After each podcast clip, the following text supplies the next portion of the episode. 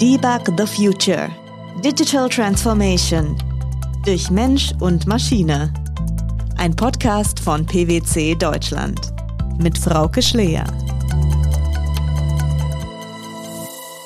Willkommen im Frühling und hallo zum Podcast Debug the Future. In dem letzten Podcast äh, sprach ich mit Edwin Mosern von Infineon Technologies.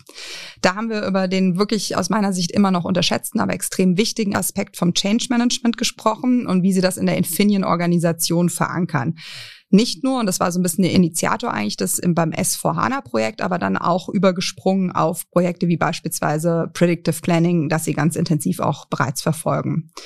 Gleichzeitig war Edwin auch immer wichtig, als wir ein bisschen über das Thema Predictive gesprochen haben, dass es nicht immer nur um die Forecast-Genauigkeit äh, geht, sondern er das auch eher als Instrument sieht, um Simulationen machen zu können. Und ähm, ich glaube, das äh, spielt auch so ein bisschen auf das New Normal an, dass es eher darum geht, Unsicherheiten zu managen, als äh, die Genauigkeit vom Forecast äh, zu erhöhen. Äh, das ist natürlich äh, immer der Imperativ, aber das ist halt noch viel mehr dahinter.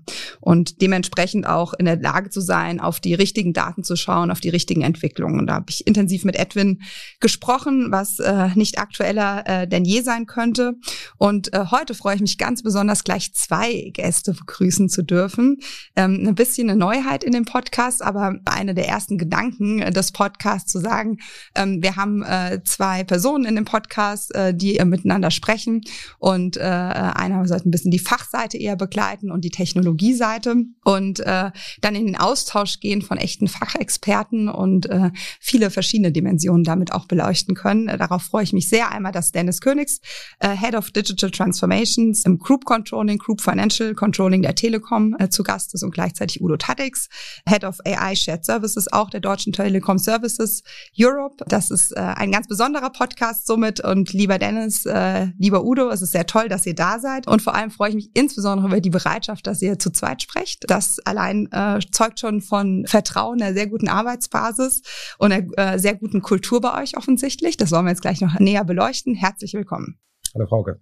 Schön da zu sein. Danke für die Einladung. Danke für die Einladung und für die Einführung. So, Udo Dennis, wir sind heute hier in Köln, in Räumen der Telekom. Sitzt ihr hier auch üblicherweise? Also ich sitze ähm, üblicherweise mit dem Team in Bonn, ähm, wo der, der Hauptstandort der Telekom ist. Ähm, dementsprechend heute komme ich da mal nach Köln, wo in der Regel Udo sitzt mit dem Team, wobei das Team ja international ist, von daher nur ein Teil, aber in Köln ist der ist ja der Standort der Telekom Services Europe. In Bonn das Co-Controlling, Deutsche Telekom AG, also quasi das Headquarter. Dementsprechend treffen wir uns aber tatsächlich heute zum ersten Mal persönlich hier. Sehr gut. Genau, Dennis hat es gerade schon richtig gesagt. Äh, wir sitzen in äh, Köln. Äh, das ist unser Standort in Deutschland von der DTSE. Insgesamt sind wir ein europäisches Unternehmen. Das heißt auch unser Team, ähm, AI Shared Services, ähm, sitzt verteilt in Europa, haben verschiedene Locations, vor allen Dingen in Tschechien sind wir relativ stark vertreten, in Rumänien, aber auch Slowakei. Und ja, haben eigentlich die europäische Perspektive kommen sukzessive auch immer häufiger wieder ins Office, was sehr schön ist zu sehen, einfach um sich zu treffen, um sich direkt auszutauschen. Und ja, freuen uns immer wieder hier in Köln zu sein. Ich freue mich auch. Ich habe ja auch einige Podcasts jetzt remote gemacht. Es ist aber auch immer wieder schön, sich äh, persönlich zu sehen. Und von daher ist es äh, auch äh, nett, äh, mal heute hier in Köln zu sein, bei auch wirklich schönem Frühlingswetter, muss man sagen. so, ähm, gehen wir mal ein bisschen äh, in eure Verantwortlichkeiten rein. Ihr habt es eben schon ein bisschen anklingen lassen. Für mich wäre besonders spannend und bestimmt auch so für die Zuhörerinnen und Zuhörer, wie ihr so ein bisschen zusammengefunden habt. Dennis, magst du wiederum starten? Ähm, was sind so deine Aufgaben und wie, wie habt ihr zusammen zusammengefunden? Meine Aufgaben ähm, in, in unserem Team beschreiben im Wesentlichen ähm, alle Themen, die rund um die Digitalisierung des Controllings laufen. Also das geht tatsächlich von Projekten wie Predictive Forecasting, geht aber auch äh, um Projekte des äh, Digital Reportings. Und ähm, auch da sieht man, wenn man mal guckt, was haben wir die letzten Jahre gemacht, hat sich das so ein bisschen entwickelt. Ähm, also ich bin schon bei der Telekom seit 2012, ähm, jetzt seit ja, fast zwei Jahren in der Position, in der ich heute bin. Ähm, wie bin ich da reingekommen? Ähm, tatsächlich haben wir das Thema Digitalisierung davor schon gemacht. Ähm, logischerweise, wir hatten auch schon mal so eine, die erste, die erste Reporting-App, wo wir versucht haben, so ein bisschen was digitalisieren. Das war aber, wann war das? Das war 2016, 2017. Das war aber eher noch so als Hobby neben dem eigentlichen Beruf.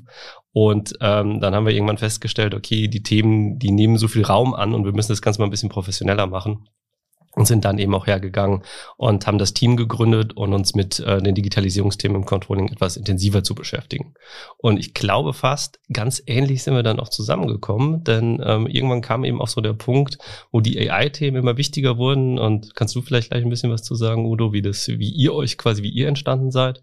Und ähm, da wir jetzt über Digitalisierungsthemen schon immer sehr, sehr eng eben mit äh, der, mit unserem Shared Service zusammengearbeitet haben, ähm, sprich, wenn es um Systeme geht, wenn es um um ähm, digitales Reporting geht, ähm, ja, lag es dann eben auch nahe, wenn es um AI-Themen geht, ähm, dann auch wieder mit dem Service zusammenarbeiten, zusammenzuarbeiten. Und so sind wir dann mit unserem, glaube ich, letztes Jahr mit unserem ersten Projekt Guided Reporting haben wir zusammengefunden und äh, ja, sind seitdem in einem sehr engen Austausch mit vielen Projekten. Genau. Und auch wenn man sich anschaut, äh, Dennis hat es gerade schon gesagt, von der DTSE, wir sind ein Shared Service Center und wir haben eigentlich sehr früh gesehen, dass wir uns mit Technologie sehr intensiv auseinandersetzen müssen. Ähm, das ging schon vorher los mit RPA. Ja, ich glaube, das ist das, was heutzutage viele machen, wo wir gesagt haben, wir müssen effizient sein, wir müssen gleichzeitig eine gute Qualität sicherstellen und dafür brauchen wir Technologie, um uns zu unterstützen, ja, um auch den verschiedensten Aufgaben einer immer komplexeren Welt äh, ein Stück weit auch gerecht zu werden. Da haben wir sehr früh auf RPA gesetzt, äh, dann auch auf um, Process Mining.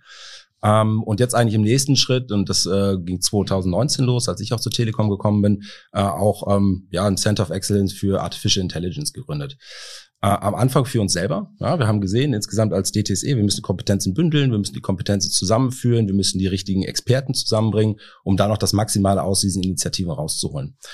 Ähm, wie gesagt, 2019 gegründet. Ähm, wir hatten recht erfolgreiche interne, für uns aus DTSE-Sicht interne Projekte für uns selbst und haben dann auch gesehen als äh, Shared Service Center, dass äh, auch ein sehr großer Bedarf in der Gruppe ist. Sei es darum, wie wir Informationen bereitstellen wollen, ja, über Chatbots beispielsweise, sei es darum, wie wir ähm, gezielter auf Fehlentwicklungen hingewiesen werden können, ja, über Guided Reporting. Äh, und da haben wir verschiedene äh, Use Cases äh, identifiziert, auch außerhalb der DTSE und sind jetzt äh, ja eigentlich der, der, der Inhouse-Provider ähm, für, für diese Lösung, Ende zu Ende. Also angefangen von der Ideengenerierung äh, über äh, kleine Proof of Concepts, die wir starten und dann aber auch sukzessive diese Lösung in den operativen Betrieb zu äh, überführen und dann natürlich auch im Konzern zu skalieren. Ähm, du kannst noch ein bisschen erzählen, wie bist du äh, zu der Rolle gekommen, die du jetzt machst und was ist eigentlich so ein bisschen dein Hintergrund, deine Ausbildung? Ja, ich komme selbst auch aus der Beratung, äh, war vorher quasi auch in einem Big Four Unternehmen ähm, angestellt für, für mehrere Jahre, habe da schon seit 2012 eigentlich die Telekom beraten und das ist ja auch das Schöne, äh, mhm. Frauke, das kennst du auch gut. Äh, der Blick von außen, man sieht ja doch auch, äh, wie Unternehmen strukturiert sind, äh, wo gewisse Sachen ähm, durchgeführt und auch aufgehängt werden und genau, habe dann im Endeffekt dann den Schritt zu Telekom selbst gegangen, äh, 2019 19. Und äh, meine Rolle im Team ist ein Stück weit vor allen Dingen in der frühen Phase einzusteigen. Das heißt, welche Ideen haben wir, äh, auch ein Stück weit die richtigen Experten zusammenzubringen. Also haben wir insgesamt ein Team jetzt von, von 30 Data Scientists und Data Engineers, äh, die die Projekte durchführen äh, und da zu gucken, dass wir ja die richtige Struktur finden. Wir arbeiten agil zu 100 Prozent, ähm, nehmen da auch regelmäßig die Rolle als, als Agile Coach auch ein, äh, zusammen mit den ähm, Product Ownern, die wir haben, eine gemeinsame Vision abstimmen, gucken, dass wir uns als Konzern auf ein gemeinsames Ziel verständigen und gerade da ist die Zusammenarbeit mit Dennis und auch Group Controlling so wichtig, äh, weil da eine gewisse Governance liegt.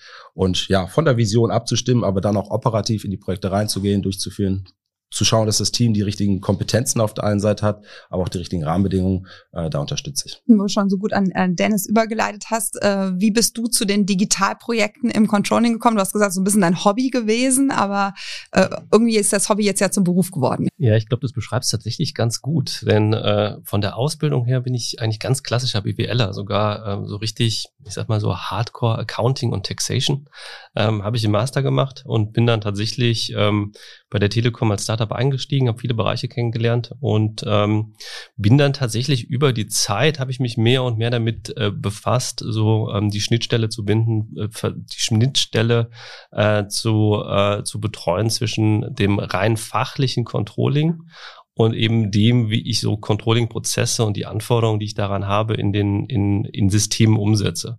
Und dann kam das eben über die Jahre Stückchen für Stückchen, ähm, war dann mehr und mehr der Ansprecher für, ich sag mal, das, was dann so der, äh, der, der fachliche Controller sagt, äh, IT-Zeug, mhm. ähm, war ich dann mehr und mehr der Ansprechpartner dafür und bin dann mehr und mehr in die Themen rein und ähm, habe eben auch selbst äh, privat Interesse genau an den Themen und ähm, so hat sich dann auch über die Jahre das Wissen aufgebaut und ähm, arbeite, hab's dann irgendwann, ja, bin dann irgendwann sozusagen von dem ganz fachlichen prozessualen Controlling ähm, ähm, in die Themen rein ähm, gewachsen und ähm, habe sie dann irgendwann noch zu 100 Prozent übernommen. Mhm.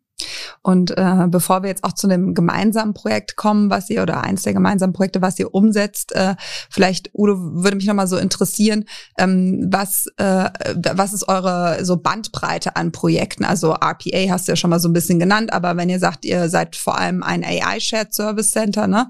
Ähm, äh, wo, wo bewegt ihr euch in welcher Bandbreite? Wo sind vielleicht auch Abgrenzungen, die ihr habt, wo ihr sagt, das macht ihr nicht?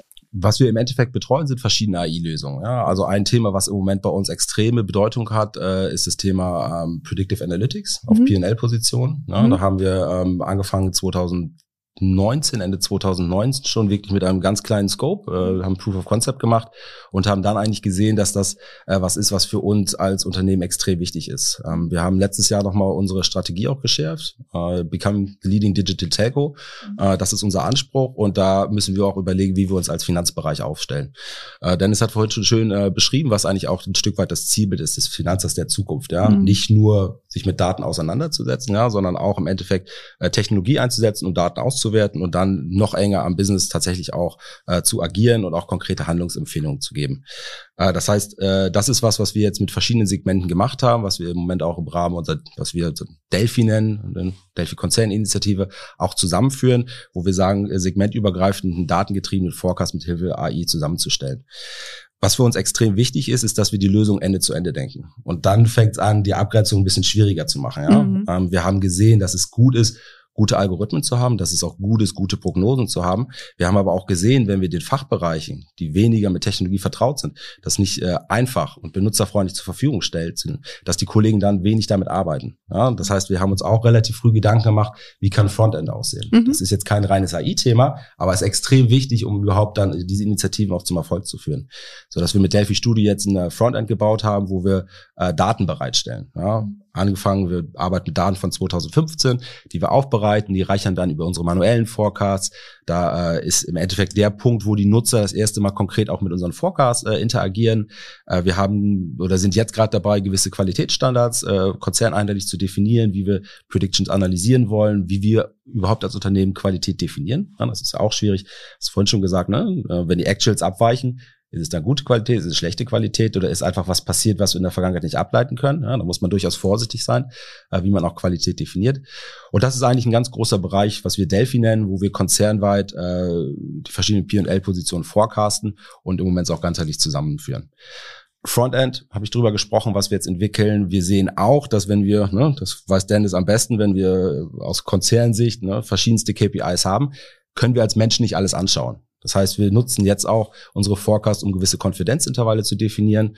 Äh, dann schauen wir, wenn wir die neuen Actuals bekommen, haben wir da gewisse Abweichungen. Ja, muss da ein Fachexperte draufschauen, weil wir, äh, weil sich die Actuals nicht entwickeln, wie wir das vorhergesagt haben, weil wir einen wechselnden Trend haben, ne, den wir so nicht äh, erkennen, äh, so dass wir da auch diese Forecast nutzen, um auch gezielt ja über ein Guided Reporting äh, ähm, die Aufmerksamkeit auf den Punkt zu lenken, wo sie auch hingehört, weil da was anders läuft, als wir erwartet haben nutzbar machen von Ergebnissen über Chatbots ist was, was wir jetzt anschauen. Ähm, NLP haben wir äh, ein zweites relativ großes Standbein, insbesondere für unsere internen Use Cases, mhm. wo wir Rechnungen ähm, auswerten, ein strukturiertes Format überführen, automatische SAP-Buchungen durchführen und ja, es sind so, so einige ausgewählte Themen, die wir betreuen.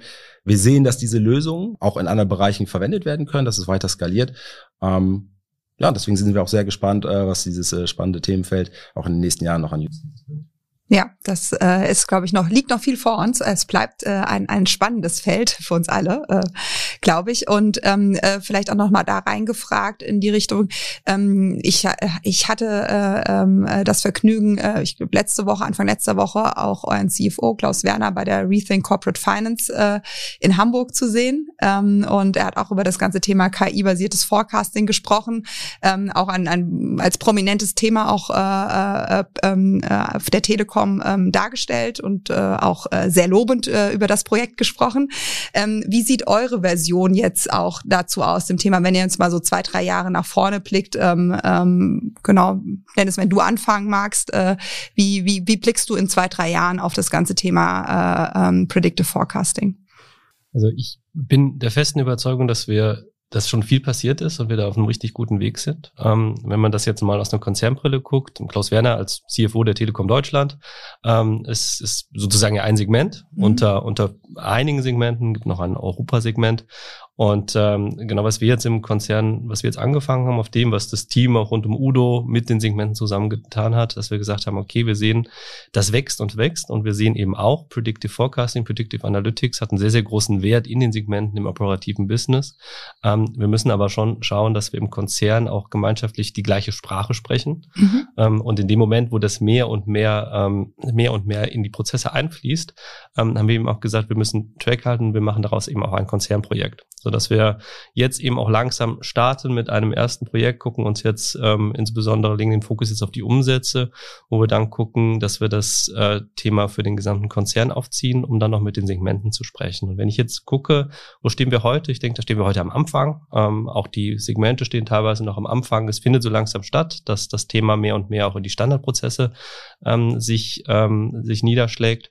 Und ich glaube schon, dass wir in zwei, drei Jahren ähm, zumindest mal auf einem guten Weg dahin sind, dass wir mehr und mehr äh, nicht mehr nicht mehr darüber diskutieren, äh, wie ist jetzt ein wie ist jetzt ein kompletter Forecast zustande gekommen. Ich muss den im Detail erklären, sondern dass wir auch in den Modellen so ein so ein Vertrauen haben, dass wir mehr dahin kommen und zu diskutieren dort, wo wir vielleicht selbst ans Mensch gesagt haben, hier machen wir Anpassungen, hier sehen wir was anders, hier entwickeln wir ein neues Businessmodell.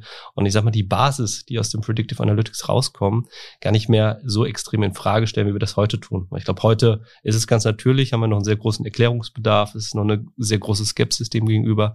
Aber ich glaube, das wird sich wandeln, so dass wir eher in eine ganz andere Diskussionskultur kommen, wenn wir über Forecasting sprechen gerade diese Kombination, wo wir sagen, okay, wir haben einmal einen Baseline-Forecast, ja, den kann man ableiten aus der Vergangenheit, die wird fortgeschrieben und das ist dann auch unsere Erwartung für die Zukunft.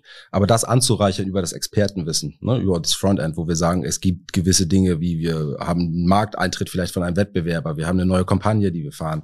Äh, wir hatten schlimme Erfahrungen auch mit der Flut letztes Jahr gehabt. Mhm. Corona, das sind Sachen, die können wir aus der Vergangenheit nicht ableiten und dementsprechend schlagen die sich natürlich auch im zweiten Schritt unseren Zahlen wieder. Aber wirklich Technologie als Chance zu begreifen, als Sparring-Partner für den äh, Menschen, um gewisse ähm, explorative Aufgaben in Bezug auf Daten vorab äh, zu leisten, äh, das ist, glaube ich, eine ganz spannende Kombination und das ist genau das, was wir was wir auch brauchen, um wirklich das Beste aus beiden Welten auch ein Stück weit zu vereinen. Ja, nee, das also das sehe ich auch immer mehr, dass so wie es ihr es beide jetzt eigentlich beschreibt, dass äh, äh, die Akzeptanz stärker dahin geht, dass es äh, die Technologie ein, eine, eine helfende Hand ist ne, an der Stelle, also die die Algorithmen ähm, uns eine gute Baseline liefern, wie du gesagt hast, und äh, dass man aber die zusätzlichen Informationen, die vielleicht auch nicht in der Vergangenheit da sind, die nicht gelernt werden können oder ähm, die ja ähm, vielleicht auch noch nicht in strukturierten Daten vorliegen, ne, das ist ja auch immer so ein Thema, ähm, zusätzlich auch visualisiert ne, und damit auch ein Stück weit Erklärbarkeit äh, herstellt und da auch dann wieder in die, das Thema geht, wir können dann wirklich auch datengetriebene Entscheidungen ähm, äh, treffen, ne, wenn ich schon allein weiß, äh, wie ist die Inflation oder wie, äh, welches Ausmaß wird eine Kampagne haben, also in, in Wachstumsraten, in, in Euros gesprochen oder ähnliches, hilft mir das ja auch schon, um einen Forecast besser einordnen zu können und auch da, auf dessen Basis auch wieder ableiten zu können. Und das, äh, das ist, glaube ich, immer noch ein Stück Weg, der vor uns liegt. Das äh, habt ihr, glaube ich, äh, äh, äh sehe ich ja auch bei anderen, äh, ähm, dass das äh, ähnlich auch gehandhabt wird. Aber ähm, diese Akzeptanz, finde ich auch, ist, ist stärker jetzt schon da, dass es dass es ein Instrument ist, was uns hilft, erstmal an erster Stelle wir sind da sehr ambitioniert. Mhm. Ja? Wir haben auch klare Ziele, die wir auch mit unserem Management besprochen haben. Wir sehen aber auch, dass wir schon auch jeden Einzelnen mitnehmen wollen. Ja? Das mhm. ist unser Anspruch auch aus Deutsche Telekom, dass wir sagen, wir äh, auch über die Projekte hinaus äh, nehmen wir die Leute mit, über Coachings, über aktive Projektarbeit. Wir erklären sehr viel, wie unsere Algorithmen funktionieren. In unserem Framework haben wir beispielsweise über 50 Modelle. Ja, und das ist das ist eine Blackbox, wie du auch gesagt hast. Die Leute verstehen das nicht, können sie ja auch nicht. Äh, ich selbst bin jetzt auch nicht der Techie, äh, aber man kann ein gewisses Vertrauen sich erarbeiten über wiederkehrende Beweis, es funktioniert, es hat eine gute Qualität und äh, das braucht Zeit, also auch dieser kulturelle Wandel. Äh, die Zeit nehmen wir uns auch als Organisation, um wirklich jedem Einzelnen auch die Möglichkeit zu, äh, zu geben, sich auf dieses Zielbild, wie wir den Mitarbeiter der Zukunft sehen, äh, sich auch entsprechend vorzubereiten, dann auch über ein Schulungsangebot auch jeden Einzelnen auch mitzunehmen. Mhm. Und äh, vielleicht, äh, in, Dennis, an dich gefragt, in welcher Organisationsform arbeitet ihr zusammen? Also du hast jetzt auch schon von Segmenten gesprochen, ähm, aber auch vielleicht ganz operativ. Äh, wie, wie setzt ihr das Projekt gemeinsam um? Wir arbeiten zu 100 Prozent in agilen Teams. Mhm. Also komplett agil. Ähm, ich sag mal so, wir sind in Zoom im Controlling ähm, jetzt nicht agil organisiert. Ähm, allerdings in der Interaktion des unseres kleinen Digital Transformation Bereiches in den gesamten Projekten rund um Digitalisierung machen wir eigentlich alles in einer agilen Arbeitsweise. Und ähm, das heißt, ihr habt quasi ein, ein Product-Team auf der Fachseite, auf der Business-Seite und ein Product-Team ähm, auf der Technologie-Seite oder sind die Product-Teams auch ein Product-Team? Nein, das ist ein Team mhm. und ähm, in der Regel bilden wir von der Fachseite den Product Owner oder mhm. stellen den Product Owner und ähm, der, der Rest des Teams wird durch äh, das Team vom Udo dann zusammengestellt und ähm, so treiben wir die Themen dann erstmal weiter nach vorne. Wir sind äh, natürlich wenn wir die Themen machen, äh, die Abhängigkeiten werden größer.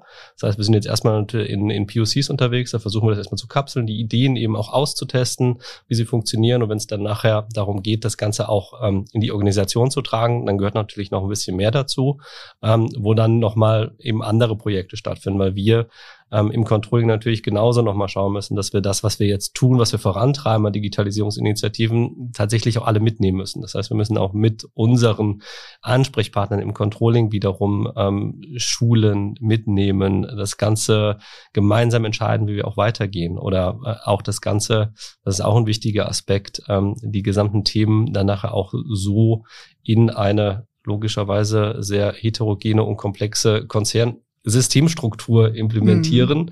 so dass wir das Ganze auch nachher skalieren können und auch wirklich regelmäßig nutzen können. Ähm, denn das ist natürlich auch etwas, wie man Leute mitnehmen muss, ähm, insbesondere wenn sie bestehende Prozesse gewohnt sind. Dann soll das, was neu sein, auch einen Mehrwert bieten und äh, nicht mehr Aufwand generieren, sondern eben tatsächlich den Mehrwert. Das ist eben auch immer noch ganz wichtig, das dann nachher zu tun. Äh, bringt mich zu der Frage, äh, wie sieht denn die Technologielandschaft aus, äh, in der ihr derzeit arbeitet, beziehungsweise in der ihr auch versucht, äh, ähm, Udo an dich, den Piloten quasi jetzt, wie du es eben auch ge ge gesagt hast, zu operationalisieren, dass ihr skalieren könnt und äh, ähm, hat ja wahrscheinlich verschiedene Komponenten. Einmal die Technologie, die ihr selbst bei euch umsetzt, ne, um skalierführungsfähig zu werden, aber auch gerade, weil Dennis auch aufgebaut geworfen hat, ne? Was ist dann Richtung Frontend? Wie äh, bringt ihr es dann in vielleicht auch Planungslösungen rein oder Reporting-Frontends, in denen ihr arbeitet? Wie sieht das aus bei euch? Also wir schauen schon immer, dass die Ergebnisse jetzt beispielsweise in Bezug auf den Forecast schon in die bestehenden Reporting-Systeme integriert werden. Ähm, zusätzlich ist es auch so, dass wenn wir von den Datenquellen kommen, ne, da setzen wir natürlich auch bestehende Datenquellen auf, dass wir da eigentlich nicht invasiv sind und relativ wenig Ansprüche haben mhm. an das Datenformat natürlich müssen Daten gute Qualität haben, müssen vollständig sein. Ne? Also äh, das ist schon eine Grundvoraussetzung. Äh, was wir gemacht haben, äh, wir entwickeln die Sachen selber. Ja? Also wir haben relativ wenig eingekauft, da arbeiten vor allem mit Open Source Software. Äh, das Ganze wird in äh, Python programmiert. Ähm, wir haben angefangen am Anfang über Jupyter Notebooks, ne, kleine POCs zu bauen auf den lokalen Rechnern unserer Data Scientisten, äh, haben dann aber eigentlich Anfang letzten Jahres schon gemerkt, dass wenn wir über Operationalisierung sprechen wollen, um genau dem, was Dennis gerade gesagt hat, auch gerecht zu werden, dass wir dann auch äh, uns weiter professionalisieren müssen, ähm, mhm. was wir bauen. Äh, so dass wir im Endeffekt dann auch über ein gewisses Konzernmandat auch ähm, festgelegt haben, dass wir ein Framework bauen, ähm, einfach um zu standardisieren, wo wir segmentübergreifend die jeweiligen Experten zusammenbringen, ein Framework für Machine Learning bauen in Python äh, und den dann auch einheitlich für alle Projekte zu nutzen, einfach um Features wiederverwenden zu können und um bereit zu sein, dann auch weiter zu skalieren im nächsten Schritt. Äh, analog unser Frontend haben wir in den Dash gebaut, äh, einfach um später auch eine Integration sicherstellen zu können. Das heißt, wenn der Nutzer gewisse Input-Parameter ändert, dass wir dann automatisch Forecast triggern können. Wir sind jetzt dabei, gewisse Forecast-Läufe, die sind ja sehr stark standardisiert, die sind Teil des monatlichen Prozesses. Wir, und das ist ein Stück weit auch, war, warum wir im Shared Service Center sitzen, wir kennen die Actuals, wir kennen die Systeme, wir wissen, wann welche Daten verfügbar sind. Äh, die haben wir bei uns in den Workflow integriert, äh, so dass äh, unsere Nutzer auch wissen, die Actuals sind fertig, über Nacht lassen wir unsere Maschinen laufen, am nächsten Tag ist der Forecast bereit, hochgeladen im Frontend und dann können sie weiter verarbeitet werden. Und dann über Knopfdruck, wir sind noch bei der Vision, da sind wir noch nicht, äh, werden sie dann auch entsprechend unsere Reporting-Systeme hochgeladen, ähm, weiter visualisiert, konsolidiert, äh, so dass wir zum einen die bestehende System- und Prozesslandschaft so gut wie geht nutzen mhm. äh, und zum anderen aber unseren skalierbaren Kern so flexibel bauen, dass wir äh, auch in der Lage sind, verschiedenste Use Cases zu bedienen. Und das ist quasi auch ein Ziel gewesen, äh, dass ihr über so einen Shared Service äh, äh, quasi Bereich dann auch versucht, die Technologie zu vereinheitlichen, die verschiedene Produkte anbietet und da auch das sehe ich schon als großen Vorteil Vorteil auch, ne, dass man ähm, gerade den, den Datenzugriff auch äh, mehr standardisiert. Ne? Das ist ja auch immer wieder ein Thema. Also man fängt ja bei jedem Analytics-Projekt, den man hat, immer neu an, um die richtigen Daten zu finden. Wenn man das schon ein Stück weit standardisiert ist und man eine gewisse Einschätzung hat, wie die Qualität aussieht, ist das äh, natürlich ein Riesenvorteil. Ne? Absolut. Also mhm. wir sehen jetzt, dass sukzessive auch mehr Non-Financial-Daten dazukommen. Ja, dann ja. haben wir auch neue Systeme wieder, die wir anbinden müssen. Das ist äh, notwendig. Ja. Äh, und das machen wir dann natürlich auch. Ja, aber genau wie du sagst, im Endeffekt ist es äh, wichtig, dass man äh, da versucht, frühzeitig auch Ende zu Ende zu denken. Äh, wir haben eigentlich so drei Phasen, die wir sehen. Äh, erst war es wirklich eine reine Inkubationsphase, wo wir sagen, wir wollen Sachen ausprobieren. Da haben wir auch nicht diskutiert, ist es eine reine Drittmeinung, können wir gewisse Forecasting-Prozesse, die wir jetzt manuell machen, ablösen. Äh, da wollten wir erstmal gucken, funktioniert das überhaupt. Ne? Und dann in so einer zweiten Phase, wo wir an verschiedenen Stellen gesehen haben, dass es funktioniert, wo wir dann unsere weiter professionalisiert haben, über ein einheitliches Framework nachdenken und sind jetzt eigentlich in der Phase, wo wir das Potenzial auch ausschöpfen wollen, wo wir versuchen, möglichst schnell zu skalieren skalieren äh, wo wir unsere Lösung äh, auch weiter verbessern wollen, um das Potenzial dann auch wirklich ganzheitlich zu nutzen. Und dafür braucht es verschiedene Sachen. Dafür braucht es zentrale Teams, ne, wo wir auch Kompetenzen bündeln. Dafür braucht es eine klare Governance, ja, damit wir auch schnell Entscheidungen treffen können. Äh, und dafür braucht es Zeit. Nicht nur mhm. von uns als Berater, sondern auch von den Fachseiten. Ja, und da müssen wir halt gucken, dass wir die Fachseiten finden, die sich committen, äh, die neben dem operativen Geschäft, was für alle anstrengend ist, natürlich auch die entsprechende Zeit investieren können. Wenn wir die drei Sachen äh, erfüllt haben, äh, dann, dann können wir auch die Ziele, die wir uns selbst gesteckt haben, auch erreichen. Um, ähm, vielleicht nochmal Richtung Technologie weitergefragt, Richtung äh, Dennis, wie sieht eure, ähm, ich sag mal, die aus von Nutzungs, äh, von, von der Nutzerseite die Technologie-Vision äh, vielleicht auch ein Stück weit aus? Äh, Udo hat beschrieben, ihr habt das schon in Reporting-Frontends drin. Ähm, Gibt es auch so Ideen, dass ihr das wirklich in Planungslösungen, ich weiß nicht, ob ihr schon ein, auf euch eine committed habt, eine nutzt oder in der, äh, dann integriert oder wie, wie denkt ihr das Thema äh, technologieseitig von der Fachseite? Ja, hast du quasi schon gut äh, beschrieben und äh, so machen wir es heute auch schon zu teilen und äh, wollen es auch weiter so machen. Eben genau, dass wir sagen, rein vom Inhalt her. Wir haben gesagt, es ist ein zusätzliches Instrumentarium, es ist eine zusätzliche Informationsquelle, die, die hilft im täglichen, im täglichen Doing. Das heißt, für uns war es eigentlich von Beginn klar, das ist eine, das ist, das sind Informationen, die auch in eine Planungslösung mit integriert werden müssen. Mhm. Ähm, ganz konkret arbeiten wir aktuell an einem Projekt, wo wir versuchen, dass wir unsere Reporting-Lösung und Planungslösung noch miteinander kombinieren mhm. und nachher wirklich ein Backend-System haben, in dem wir alle Informationen vorhalten, die notwendig sind ähm, zur, zur Steuerung ähm, des Konzerns. Und da ist tatsächlich dann ähm, Predictive Analytics äh, genauso, wie es früher, also was heißt genauso, aber ganz platt gesagt, wie früher ein manueller Forecast, ist ein Predictive Analytics Forecast auch ein Forecast, auch eine Informationsquelle, die ich dann im gleichen Datenmodell auch äh, zur Analyse nutzen kann und äh, in diesem Kontext ähm, auch entsprechend ja, analysieren kann. Wichtig dabei ist zu sagen, ähm, unser Forecast-Prozess ist nicht ein reiner Forecast-Prozess, sondern da ist auch viel Commitment bei. Das ist eher im Sinne einer Zielvorstellung, wo möchte ich denn hinkommen und welche Maßnahmen habe ich, um dahin zu kommen. Dementsprechend ähm, ist da durchaus auch ein Wert, ähm, das gegen eine normale Prediction zu setzen. Und ähm, das machen wir jetzt zum ersten Mal, wollen wir jetzt zum ersten Mal machen für das Segment Europa. Und ähm, für uns im Konzern ähm, ist das ist das der Ansatzpunkt, ähm, wenn wir das Projekt weiter weiter treiben, dass wir das eben dort auch immer als Informationsquelle, als zusätzliche Informationsquelle bereitstellen. Ähm, wir diskutieren allerdings gerade auch, ähm, wie wir das Thema ML auch in weitere Prozesse einführen können und äh, sind da gerade in der Diskussionsphase. Denn für uns ist eben auch ganz wichtig, ähm, dass wir das nicht nur in irgendeinem Tool bereitstellen, sondern ich glaube, es ist sehr, sehr wichtig, dass sich alle, die auch heute an einem Forecast-Prozess beteiligt sind, vom normalen Mitarbeiter bis zum Top-Management, auch mit einem ML-Forecast beschäftigen. Denn nur wenn ich mich intensiv auch mit den Themen beschäftige und intensiv hinterfrage und ähm, in eine Diskussion darüber komme, dann kann ich es auch weiterentwickeln. Weil ansonsten ist es immer was, was so nebenher läuft und ähm, nicht wirklich richtig genutzt wird. Genau, und auch, glaube ich, dann nicht die Vorteile entfaltet, die man sich wünscht. Ne? Also ähm, du hast eben auch schon mal angesprochen, es, auch, es sind so beide Seiten wichtig. Ne? Man muss einerseits äh, das Commitment haben, die Technologie zu bauen, andererseits das Commitment haben, auch sie zu nutzen. Ne? Ähm, und äh, dann erst bringt es auch äh, vielleicht auch Effizienzgedanken, äh, die man dahinter hat. Ähm, jetzt weniger aus, aus einer Idee raus, äh, dass jetzt irgendwie ähm, äh, Controller ähm, äh, Zeit, äh, ja, äh, oder ich fange nochmal an, weniger aus dem Effizienzgedanken raus, äh, ähm, dass Controller dann auch die Zeit vielleicht wertstiftender einsetzen können, faktenbasiertere Entscheidungen treffen können. Ne? Und das ist, äh, glaube ich, äh, ein Vorteil, den es nur generieren kann, wenn man sich, wie du sagst, ernsthaft damit beschäftigt, weil sonst wird's immer nebenher laufen, ja, richtig. Qualität noch ein zweites Thema, aber ähm, äh, glaube ich, ist äh, ähm, für mich ist erstmal sozusagen das Thema, ähm, wirklich datengetriebene Entscheidungen überhaupt treffen zu können, steht für mich immer so ein bisschen im Vordergrund der, der Nutzung eigentlich überhaupt des Ganzen. Genau, und ich glaube auch damit das Qualitätsthema äh, kann ich damit auch erhöhen. Äh, natürlich, wenn ich am Anfang eines solchen Projektes stehe, dann wird auch aus einer Controlling-Perspektive in Analyse nicht alles durchs Business getrieben sein. Da wird es auch immer wieder Themen geben, ähm, wo ich, wo ich dann sagen muss, hey, hier müsste ich eigentlich das Modell verbessern. Hier muss ich, hier muss ich nochmal reingehen.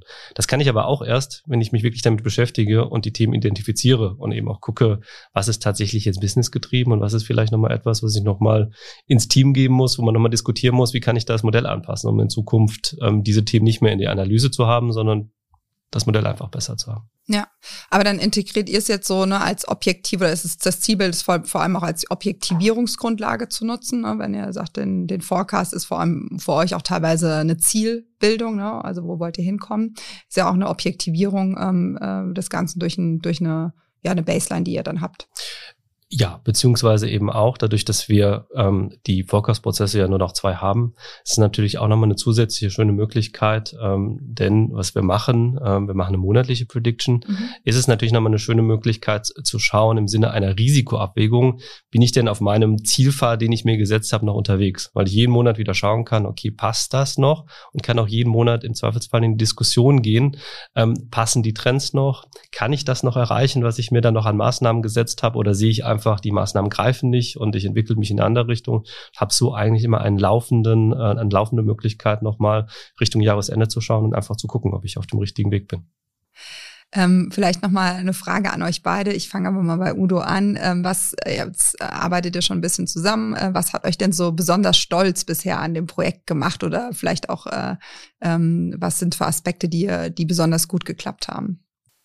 Ich glaube, zum einen arbeiten wir an den richtigen Themen. Ähm, wenn man nochmal, jetzt nicht zu philosophisch, ja, aber wir haben ja auch gesprochen, geht es um Effizienz, geht es nur um Qualität, ne? Und natürlich geht es um beide Sachen. Äh, wenn wir uns aber auch anschauen, wirklich mal eine Perspektive jetzt nicht von, von ein, zwei Monaten oder Jahren, sondern wirklich mal äh, weiter, wie sich auch unsere Gesellschaft entwickelt, dann glaube ich, dass wir äh, einfach allein von der Struktur, die wir in der Gesellschaft haben und auch die Herausforderungen, die wir am Arbeitsmarkt sehen werden, äh, nicht schauen müssen, dass wir nur effizienter werden, sondern dass wir den Herausforderungen, die die nächsten 10, 20 Jahre mit sich bringen, ein Stück weit auch gewachsen sind. Äh, und da zu sehen, wie wir als Organisation geschafft haben, in diese Lösung Vertrauen zu entwickeln, ne, das Ganze zu skalieren. Äh, wir werden jetzt im August das erste Mal ein Community-Meeting haben, wo wir über 100 Leute der Telekom äh, zusammenbringen, die mitgearbeitet haben von der Fachseite, von der IT-Seite, von verschiedensten Segmenten und wirklich die Experten, die wir im Finanzbereich haben, die an diesen Themen Arbeit zusammenbringen, und diese Vision, die wir gemeinsam erarbeitet haben über zwei Jahre, weiter schärfen, zu schauen, wo stehen wir, was brauchen wir noch. Äh, das sind Sachen, die mich stolz machen. Und auf der anderen Seite habe ich auch Spaß an der Arbeit. Also es ist toll mit jetzt bei uns im Team, wir sind 30 Leute, wir haben äh, Physiker, wir haben ITler, wir haben Mathematiker, äh, wir haben natürlich auch Leute von der Fachseite. Äh, das ist sehr interessant, äh, das auch auf einer europäischen Ebene dann auch zu gestalten, wirklich hochmotivierte Leute zusammenzubringen, Fachseiten wie, wie Dennis und auch viele andere zu haben, die eine klare Vision haben, was sie erreichen wollen und dann wirklich nicht aus einer Abteilungssicht, sondern wirklich aus einer Konzernsicht diese äh, Fähigkeiten, die wir haben, zusammenzubringen äh, und dann auch Sachen aktiv zu verändern. Äh, das ist was, äh, warum ich jeden Morgen motiviert aufstehe und was mir dann auch Spaß macht. Das klingt gut. Dennis, bei dir? Ja, vielleicht zwei Sachen. Einmal aus der, aus der Fachseitenbrille heraus. Mhm. Ähm, ja, erstens macht super viel Spaß, an den Themen zu machen, ganz platt die Themen zu machen. Wir haben die, was, was auch super schön ist, dass wir im Moment wirklich die Möglichkeit haben, die Themen auszuprobieren. Und ähm, wir haben, sind nicht in einer Phase, wo wir wirklich jeden Tag Ergebnisse abliefern müssen, sondern wir können wirklich mal sagen, okay, da hat was nicht funktioniert, wir gehen mal links rum, rechts rum und das macht halt unglaublich viel Spaß, weil man so eben auch Ideen einbringen kann und äh, die Projekte ausgestalten kann.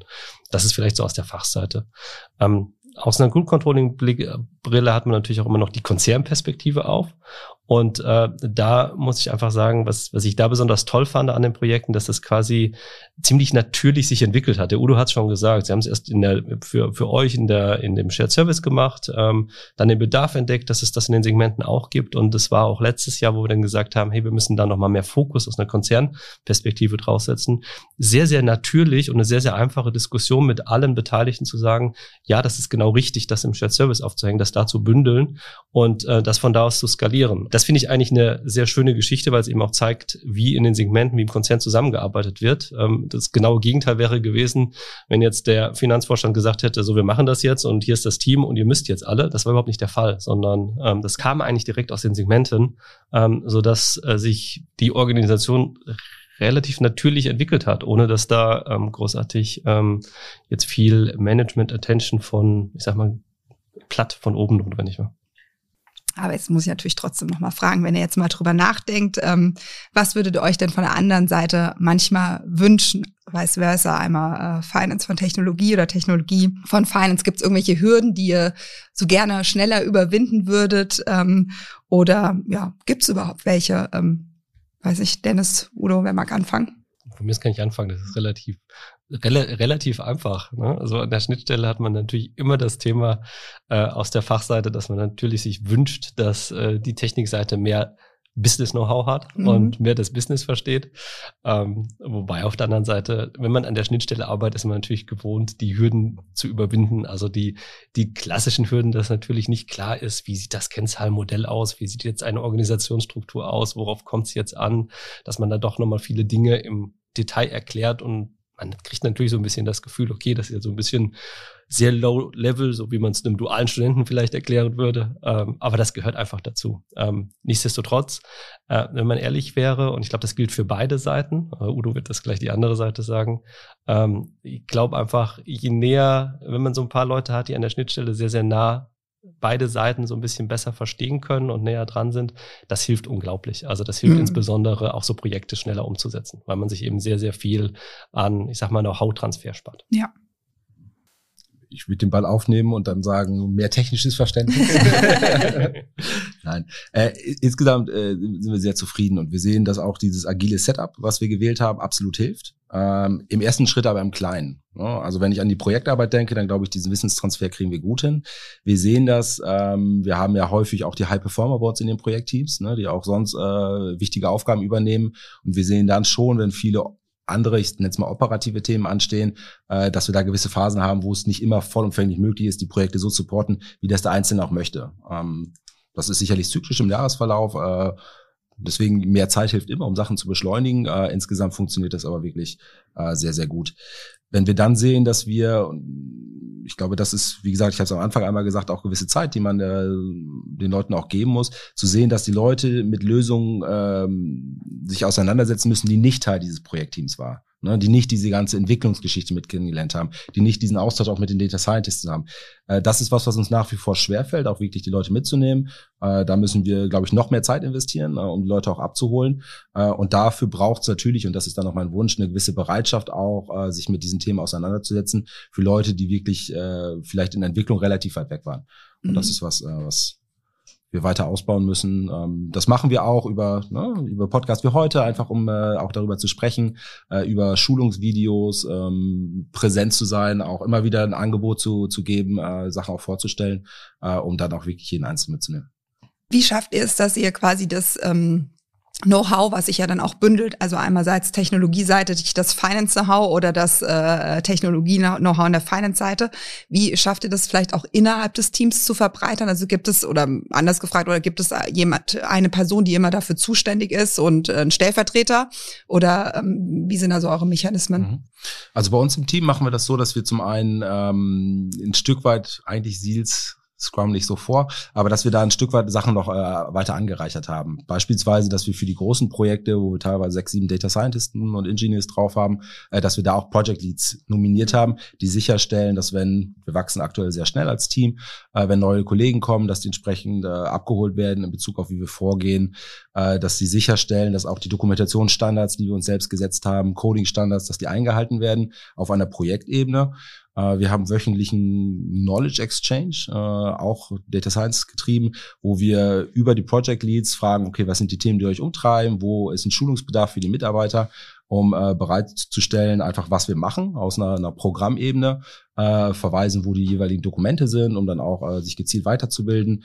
Wir gucken, äh, das wollen wir jetzt noch stärker äh, angehen, dass wir auch unseren Kollegen auch die Chance geben, mehr auf Konferenzen äh, zu partizipieren, äh, einfach um auch zu sehen, was gerade äh, technologisch möglich ist, ja, weil das ist auch was, die Sachen, die wir gemacht haben, die gibt es schon eine Weile und wir sehen auch, dass sich insgesamt die Lösungen extrem schnell weiterentwickeln mhm. und dass wir da auch gezielt auch in R&D investieren müssen. Äh, wir haben mittlerweile eine Größe, wo das auch, auch äh, zumindest im kleinen Rahmen auch möglich ist äh, so dass wir zum einen gucken, dass wir mitbekommen, was außerhalb der, der Telekom auch passiert und dass wir das dann aber auch über gewisse Strukturen äh, dann auch ins Team reintragen. Dennis, bei euch? Bei uns ist es ähnlich. Äh, was wir auch versuchen, ist eben ähm, die Themen ähm, über, über auch über Schulungen weiterzubringen. Wir versuchen in den Austausch zu gehen. Wir versuchen mit äh, nicht nur mit Videos, aber eben auch mit kleineren Meetings äh, nochmal Dinge zu erklären, äh, Dinge zu erklären, wie wir was machen.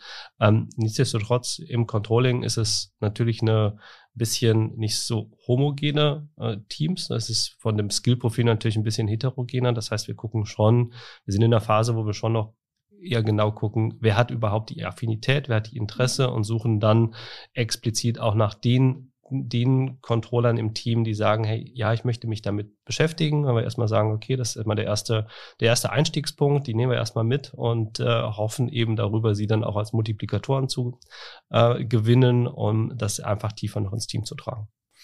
Und vielleicht noch einmal kurz ergänzend, was auch schön ist, weil es ist tatsächlich eine der Probleme, die wir haben, ist, dass wir nicht immer das Domain Knowledge haben, was wir eigentlich mhm. brauchen für die Use Cases. Ne? So dass wir eigentlich auch immer im ersten Sprint äh, über den Product Owner erzählen, okay, was ist der Use Case, was ist die Idee, über die cross-funktionalen Teams, dass wir die Business-Experten haben und da am Anfang von einem Projekt, ein, manchmal auch der zweite Sprint, wirklich investieren, äh, um ein gemeinsames Verständnis zu entwickeln, um die Daten zu verstehen, äh, um überhaupt auch das Business zu verstehen, also dass wir da auch genau diese Lücke, die Dennis ja auch zu Recht angemerkt hat, äh, die wir da als Data Scientisten teilweise auch haben, möglichst gering zu halten.